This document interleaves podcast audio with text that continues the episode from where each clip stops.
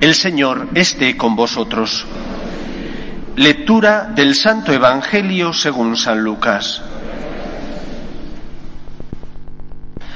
En aquel tiempo, Jesús, para explicar a sus discípulos cómo tenían que orar siempre sin desanimarse, les propuso esta parábola. Había un juez en una ciudad que ni temía a Dios ni le importaban los hombres. En la misma ciudad había una viuda que solía ir a decirle, hazme justicia frente a mi adversario.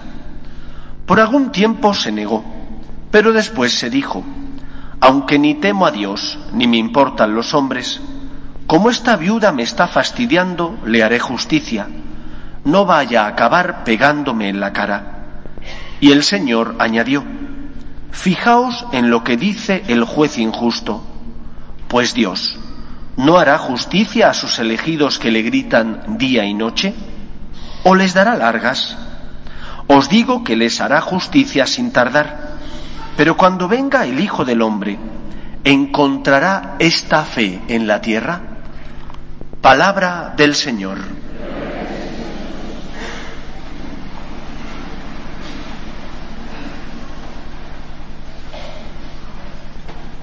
Cuentan que en cierta ocasión, después de una larga sequía, el párroco de un pueblo rural de nuestra Castilla les propuso a sus feligreses que hicieran una novena en honor al santo patrono. Si era un pueblo de agricultores, seguro que era San Isidro Labrador. Para pedirle a San Isidro que intercediera ante Dios y que enviara la lluvia tan necesaria. Transcurre la novena, los nueve días de oración, que concluyen con la misa dominical, la misa mayor, donde el sacerdote había preparado expresamente la homilía para hablar de la confianza en Dios. Dicen que amaneció un día de sol radiante, como todos los que habían tenido con anterioridad, y que el cura, en la homilía, les pregunta, ¿tenéis fe en el poder de Dios? ¿Creéis de verdad que el Señor es capaz de enviar la lluvia? Y que sus feligreses, con confianza, le contestaron, sí, tenemos fe. Y que el cura, ni corto ni perezoso, les espetó, no es verdad, no tenéis fe.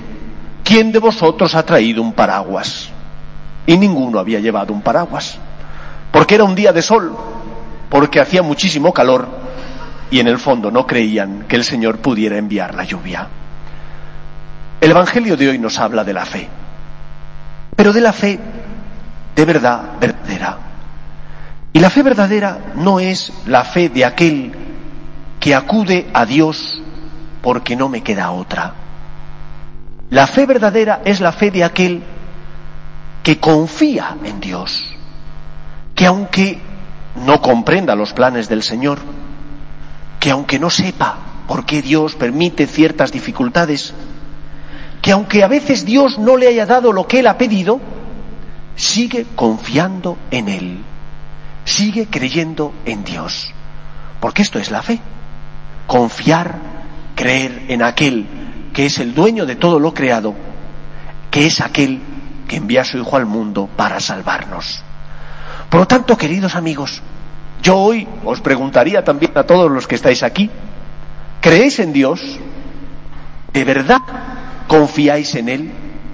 Porque si creemos en Dios, nuestra petición tendrá unas notas, las notas de la confianza en Dios, las notas de la perseverancia, la nota de que cuando el Señor nos dé a, no nos dé aquello que le pedimos, en lugar de desesperar, aceptaremos su voluntad y no entraremos en crisis.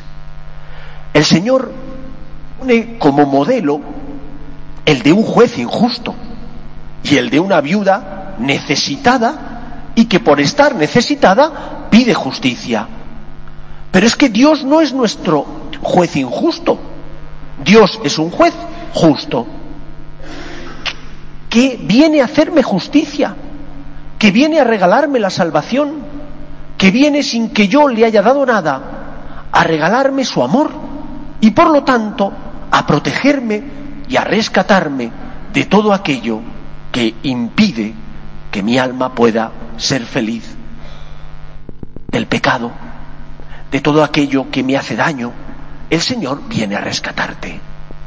Nuestra fe no está basada simplemente en una creencia, nuestra fe está basada en una certeza, en una experiencia que es la de que Dios me ama. Yo he experimentado el amor de Dios. Creo en un Dios que se hace hombre. Creo en un Dios que envía a su Hijo al mundo, el mismo se encarna para redimir a todos los hombres. Y esta certeza tiene que iluminar toda mi vida. Iluminará mi vida cuando comprenda los planes de Dios. E iluminará mi vida también cuando no entienda el porqué de ciertos acontecimientos dolorosos para mí. Dios me ama. Cada vez que sientas dudas, mira el crucifijo. Cada vez que sientas dudas, mira a Cristo que por ti subió a la cruz. Por ti se hizo hombre. Por ti se encarnó para redimirte y para salvarte. No creemos en un Dios que se desentiende de los hombres. Creemos en un Dios que ama, que se hace hombre, que se involucra en la historia de los hombres, que camina como tú y yo caminamos, que sintió como tú y yo sentimos frío, calor, hambre, sed, porque te ama, Dios Hijo se encarna. Y por eso, queridos amigos, dice Jesús en el Evangelio, encontrará esta fe cuando vuelva el Hijo del Hombre, una fe basada en la experiencia de que Dios me ama. Nosotros no creemos en un Dios lejano, no creemos en un Dios que vende, en un Dios que vende humo, que te dice que te fíes de Él, pero que no te da pruebas. No, creemos en un Dios que antes de que tú hicieras nada, Él se movió para salvarte. Antes de que tú le dieras, te dio Él precisamente porque te conoce, es tu creador, y sabe lo que necesitas. Por eso, queridos amigos, nosotros tenemos que tener con Dios una relación basada en la fe verdadera, es decir, en la confianza. Cuentan que en cierta ocasión una mamá llevó a su niño, que estaba enfermo, a Lourdes, y que en esa procesión tan bella que es la procesión de las antorchas, el que haya estado allí en Lourdes, en esas noches tan bonitas, rezando a la Virgen y al Señor en la procesión de las antorchas, se le encoge el corazón por el silencio que hay, por el respeto, por la profunda devoción que se tiene. Y que en un momento dado donde hay silencio, porque habían dejado de rezar el Ave María o Gloria, un niño pequeño gritó lo siguiente, o me curas o se lo digo a tu madre. Evidentemente la mamá enseguida cogió al niño para que se callara porque todo el mundo le miraba. El niño se sentía con confianza con Jesús. Se lo decía a la custodia, al Señor que estaba en la Eucaristía. O me curas o se lo digo a tu madre. Y después de unos días, Dios obró el milagro y el niño se curó. Pero nosotros tenemos esa confianza, esa certeza de que estamos hablando con aquel que nos ama, con aquel que nos quiere, o venimos a pedir porque hemos escrutado, buscado todos los caminos para solucionar nuestros problemas y el último es Dios. Por si acaso, total que pierdo, no vaya a ser que sonara la flauta. No. Nosotros tenemos que tener la confianza del niño que le dice a Jesús con todo su amor, con toda su confianza y con toda su naturalidad, oye, que o me cuidas o me curas, o se lo digo a María, nuestra Madre. Pide, pero con confianza. Insiste, pero con fe. No juegues con Dios, Él te ama. Tienes pruebas y lo sabes. Fíate de Él. Y ven a pedir lo que necesitas. Y ven a decirle al Señor, Señor, me hundo.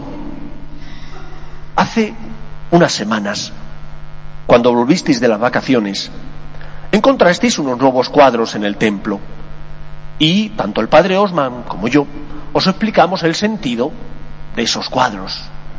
Cuatro a mi izquierda, cuatro a mi derecha. Empezando por la izquierda, inician nuestro método de oración. Y se empieza, fijaos, nuestro método de oración, el de los franciscanos de María, con esta frase, Jesús, me fío de ti. Como dice Jesús en el Evangelio, porque es el inicio. Yo no vengo a pedir a Dios en primer lugar, vengo a decirle, Señor, me fío de ti, porque tengo pruebas de que me amas, porque he experimentado en mi vida que tú te acercas a mí, que nunca me abandonas, que aunque no comprenda el porqué de las cosas, ahí estás, porque me amas y porque me quieres. Jesús, me fío de ti.